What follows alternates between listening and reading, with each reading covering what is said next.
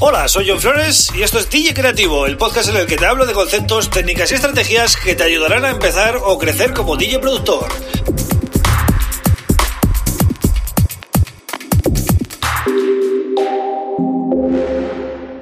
Hola, bienvenido, bienvenida a DJ Creativo. Mi nombre es John Flores y este es el episodio número 35. Hoy voy a hablar de una cosa muy sencilla, ¿vale? Pero que mucha gente, pues sobre todo que está empezando, pues a veces tiene dudas de cómo hacerlo, ¿no? Y, es cómo grabar una sesión correctamente, pero no solo eso, sino eh, también procesarla, porque no vale que solo con grabarla.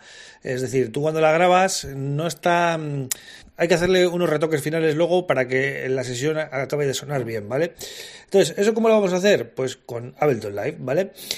Es cierto que hay grabadoras eh, de Tascam y, sobre todo son muy populares y otras marcas que, bueno, vas a una, a una discoteca, te la llevas, eh, lo enchufas ahí y grabas la sesión, ¿no? Vale, correcto, está bien.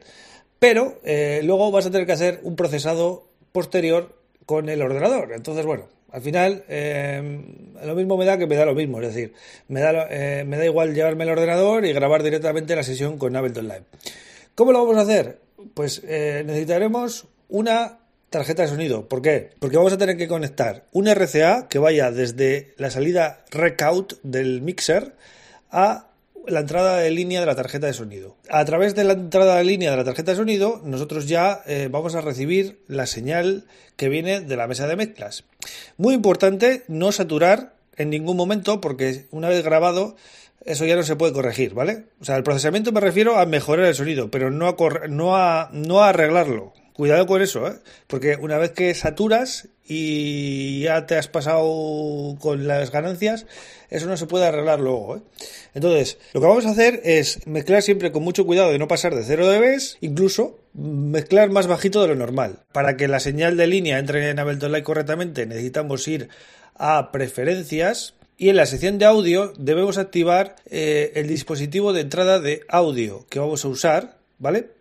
Eh, luego tenemos que cargar una pista de audio, armarla en el botoncito este que sirve para, grabar, ¿no? Para hacer eh, grabaciones y automatizaciones. Y en entradas, donde pone audio front, tenemos que seleccionar efectivamente la, entrada de línea que, que, queremos grabar, ¿no? Entonces, empezamos a grabar la sesión con normalidad y cuando terminemos lo que vamos a hacer es eh, intentar ya pues darle un sonido final a, la sesión, lo que se llamaría el procesamiento. ¿no? Yo, yo qué es lo que hago siempre eh, con cualquier material de audio, le aplico un compresor, en este caso un compresor que también tiene limitador incorporado. Si, si vais a Audio Effects en Ableton Live, hay uno que se llama Glue Compressor, es buenísimo, es un, es un compresor limitador muy bueno, es ideal para comprimir pues, grupos y y sobre todo también para el mastering, ¿no? Para, darle ese sonido final. Cogéis cualquiera, cualquier preset de los que ponen mastering, ¿vale? Hay cuatro, el que mejor os suene. Y lo único que tenéis que hacer en este caso es subir el, el knob de Makeup, ¿vale? Y también eh, activar la opción de clip, donde pone clip, eh, tenéis que activar la opción de soft. Esto al final lo que hace es activar el limitador. Entonces vais a ver que vuestra sesión va a subir de volumen. Eso sí, cuidado de no pasaros, porque si no corréis el riesgo de, bueno, de, aplastar ¿no? el sonido y que quede luego pues, mal.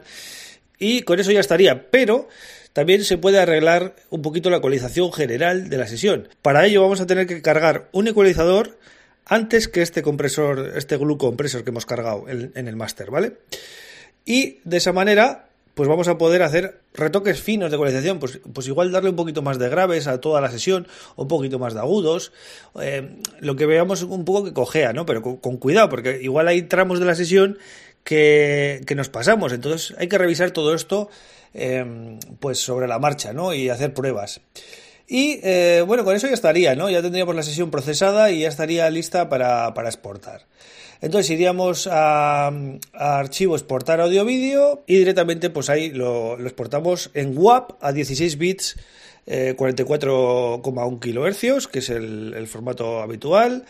Y eh, una vez que tengamos la sesión exportada, ahí ya sí lo exportamos a MP3, ¿vale? Eh, MP3, la calidad que queramos. Si queremos eh, igual que la sesión pues pese poco porque la queremos compartir con no sé quién y pues la podemos dejar a 192, que va a sonar bastante bien ya. Es decir, Eso ya depende eh, para, qué queramos la sesión. Pero bueno, lo normal es dejarla a 320, que es lo suyo, ¿no?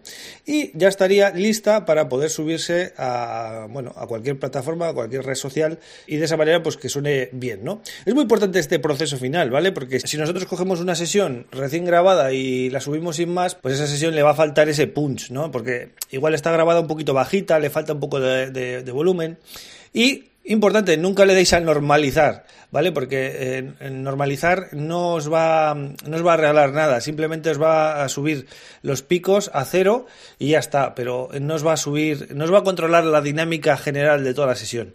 Entonces, eh, es mejor siempre comprimir, ¿vale? Por eso os he, recomendado que, en este caso, como estamos usando Ableton Live, uséis el Glue Compressor. Y también os recomiendo que uséis este efecto en vuestros temas, en el mastering, porque es una pasada, como, como sube el volumen de, de la pista en general, ¿no? Para mí es un, es un imprescindible, vamos. Así que nada, espero que grabes muchas sesiones este fin de semana y eh, ya sabes que el lunes vuelvo con otro tema súper interesante como siempre. Muchas gracias por estar ahí un día más y ya sabes que tienes mucha más información en johnflores.pro. Un abrazo, agur.